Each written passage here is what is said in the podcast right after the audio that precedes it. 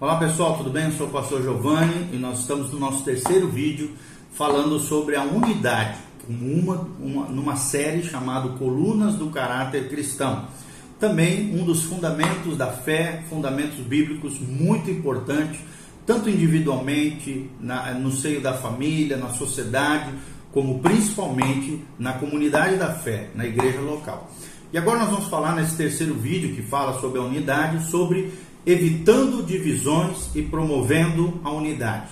Como é que de maneira prática, nós já falamos nos vídeos anteriores sobre a questão doutrinária, né, a importância da, da, da unidade que a gente pode observar até mesmo na Trindade, mas de maneira prática, como é que nós podemos evitar as divisões no seio da família, na vida, nas amizades, nos relacionamentos e principalmente no seio da igreja e nas comunidades cristãs.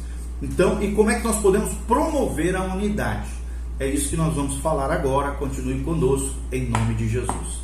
Nós vemos na palavra de Deus que Paulo recomenda insistentemente que a igreja de Corinto, né, uma igreja que estava passando por muita confusão, briga, divisão, falatório, confrontando até o próprio ministério de Paulo, nós vemos ali que ele recomenda de maneira insistente à igreja de Corinto e às demais igrejas que evitassem divisões Caso contrário, nada da unidade e concordância que ele desejava ocorreria.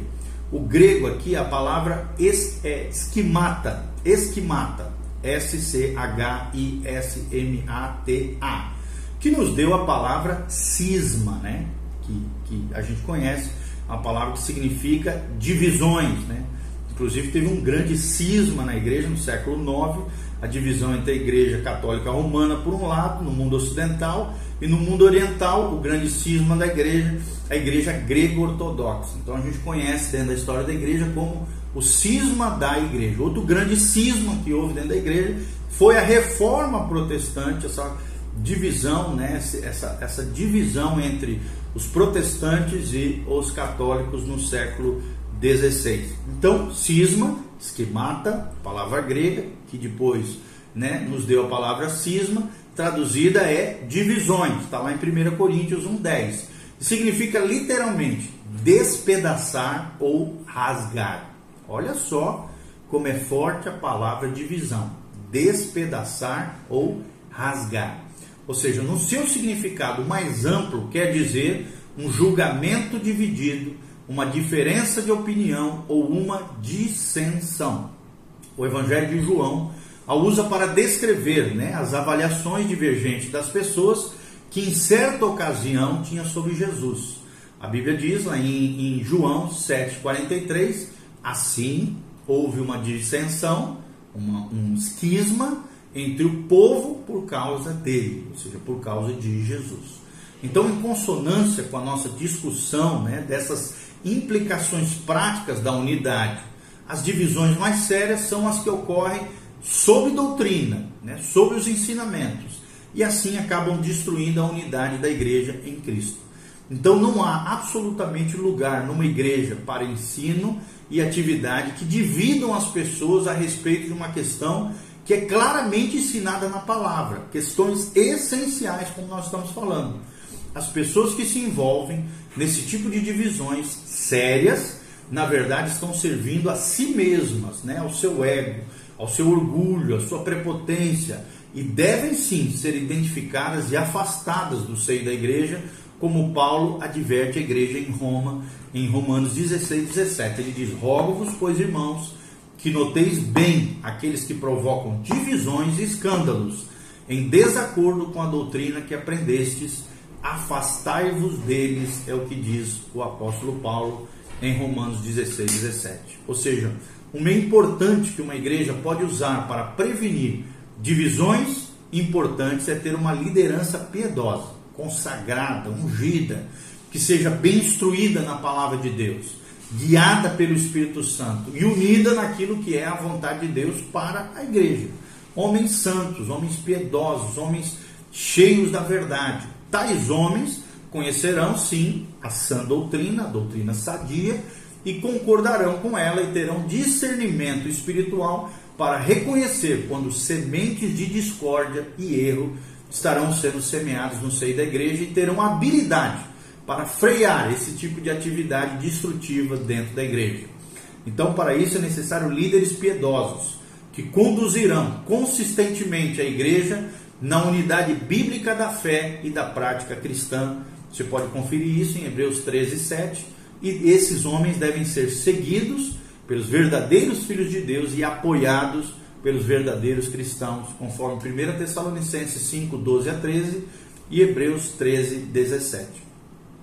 Como é que é possível então promover uma unidade, uma unidade completa no seio da igreja, né, no meio dos cristãos? Paulo conclui então, 1 Coríntios 1,10, com esse mandamento.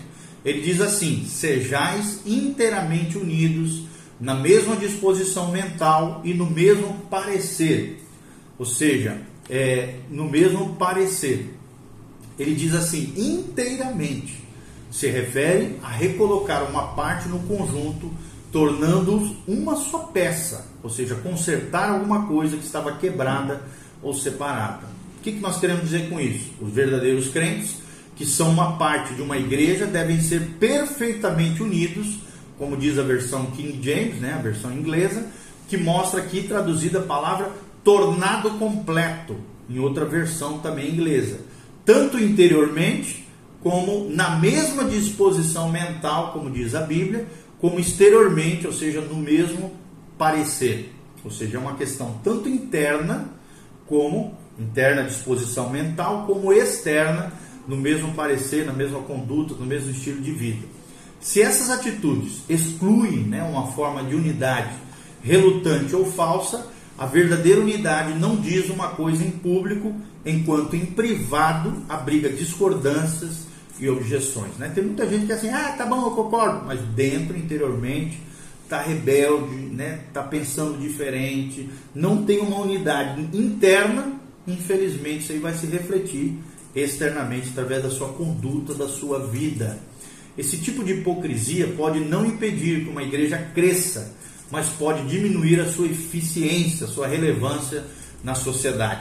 Qualquer pessoa que assuma essa postura e discorde fortemente da doutrina e direção local da sua congregação, não vivenciará muito crescimento espiritual e não será de grande utilidade para a sua igreja local. No entanto, não estamos dizendo aqui, é claro, que os crentes devem ser fotocópias né, uns dos outros. Deus criou cada um de nós como indivíduos únicos com diferentes personalidades, interesses, habilidades e dons espirituais. É o que Paulo chama da multiforme sabedoria de Deus, as multifacetas, características, formas da igreja do Senhor Jesus. Tem até um amigo meu que brinca dizendo assim: Deus, tu tem cada filho, que realmente tem uns cristãos que dão trabalho, né, de compreender e de aceitar. Mas com a graça de Deus, né, nós vamos realmente amar uns aos outros. Voltando aqui, então nenhuma igreja, não importa o quanto seja íntegra, verá todos os seus membros concordando em cada questão particular que os líderes sugiram, é, é, sugiram ou implementem na igreja. Não há unanimidade absoluta numa congregação local, seja minha igreja, sua, seja uma pequena ou grande, isso não vem ao caso. A prioridade, amados, é que todos sacrifiquem carinhosamente as suas opiniões pessoais naquilo que não é essencial ou questões menos importantes para o bem da unidade geral. É isso que nós estamos falando. Como já falamos né, né em vídeos anteriores, esse elemento crucial para demonstrarmos de forma prática a unidade cristã para aqueles que nos rodeiam é que tenhamos a mesma mente com referência à doutrina aquilo que é essencial ao estilo de vida de Jesus e a planos de ações básicos da igreja local. Essa união espiritual expressa biblicamente que sempre né, foi a vontade de Deus para o seu povo e sempre será uma bênção para ele e um testemunho potencialmente eficaz para aqueles que estão lá de fora. Ou seja, a verdadeira unidade para os crentes era a vontade de Deus no Antigo Testamento Está lá no Salmo 133, 1. A Bíblia Sagrada diz: Ó, oh, como é bom e agradável viverem unidos os irmãos. Salmo 133, 1. E vimos em várias passagens do Novo Testamento a grande preocupação do Senhor Jesus e do apóstolo Paulo no sentido de que os crentes entendessem e vivessem a unidade que o Espírito de Deus lhes deu, ou seja, a unicidade entre os cristãos foi novamente a preocupação do apóstolo Paulo na conclusão do seu ensino sobre a liberdade de consciência aos romanos. Está lá em Romanos 15, de 5 a 7. Paulo diz o seguinte: O Deus da paciência e da consolação vos conceda o mesmo sentir de uns para com os outros, segundo Cristo Jesus, para que concorde, concordemente e uma só voz glorifiquemos ao Deus e Pai de nosso Senhor Jesus Cristo. Portanto, acolhei-vos uns aos outros, como também Cristo nos acolheu, para a glória de Deus Pai. Essa passagem né, que nós acabamos de citar, Romanos 15, de 5 a 7, contém outra referência à palavra mente, a qual confirma a verdade que o resultado da nossa unidade espiritual, orgânica, né, como igreja, é a demonstração da habitação do Espírito de Deus na nossa vida, mas começa com a nossa mente, uma mentalidade celestial, uma mentalidade de Cristo, uma mentalidade bíblica. A fé cristã é uma fé cognitiva, mental, portanto, para manter também a unidade, não precisamos induzir algum tipo de histeria emocional ou sentimentalismo, mediante os quais nos reagruparemos em torno de uma causa comum e hipnoticamente nos fundimos num só grupo. Não é isso. Em vez disso, Deus quer que expressemos racionalmente, de forma inteligente, uma fé inteligente, a unidade centralizados no entendimento comum da sua verdade revelada através das Escrituras. Os cristãos poderiam passar a vida inteira tentando se unificar e tudo seria inútil se não confiassem num padrão comum, o um padrão divino, o padrão celestial, o padrão de Deus.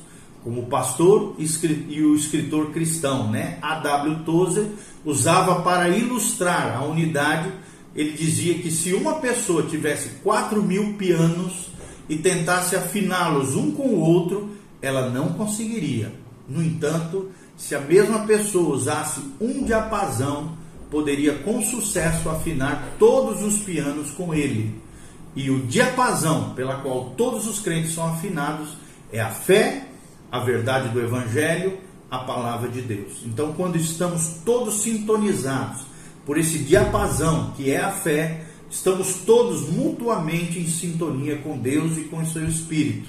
Sem um entendimento da verdade recebida do Espírito, acompanhado por uma busca de santidade, consagração regular e continuamente tratando com o pecado, aí sim não entenderemos a coluna do caráter cristão que nós estamos trazendo aqui em tona, à tona, né, que é a unidade em nossa comunhão, tanto com Deus através do Espírito Santo, como também com os nossos irmãos.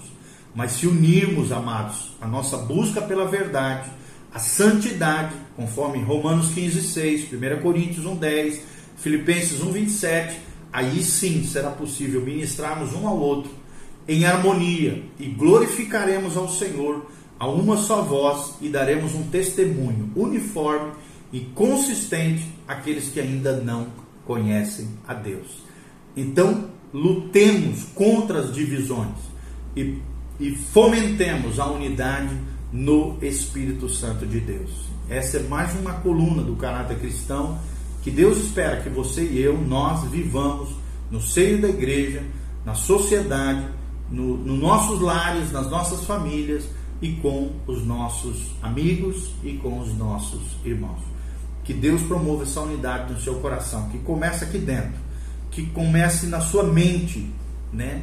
Que comece no seu coração. Que o Espírito Santo te capacite, faça seus comentários, relate aí os seus problemas ou dificuldades, faça suas perguntas aqui, siga as nossas redes sociais se você quiser investir nos nossos ministérios, conhecer os nossos links, os nossos sites, tudo aquilo que está disponível para você no link aqui do YouTube. Tem como você contribuir, agir, entrar forjar e estar junto conosco através das mídias sociais. Que a graça e a paz de Deus, a unção do Espírito Santo venha sobre você. Que o Senhor derrame a sua bênção, o seu favor, a luz do rosto do Senhor brilhe sobre a sua vida. Maranata vem, Senhor Jesus. Se prepare, Jesus está voltando. te consagre, te santifique, busque ao Senhor.